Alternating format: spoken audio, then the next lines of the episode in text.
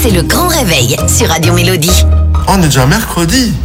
Ah, aujourd'hui, on va faire des travers de porc. Épais. Vous les commandez chez votre bouche, les travers de porc épais. On les fait bien, bien rôtir.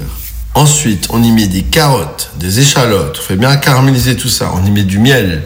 On déglace au vin blanc. Du sel, du poivre. On cuit à couvert dans une cocotte en fonte comme chez la mamie. À peu près 45 minutes. On mange ça avec les doigts et on s'en met partout. C'est super bon. Je vous embrasse tous. À demain. Ciao.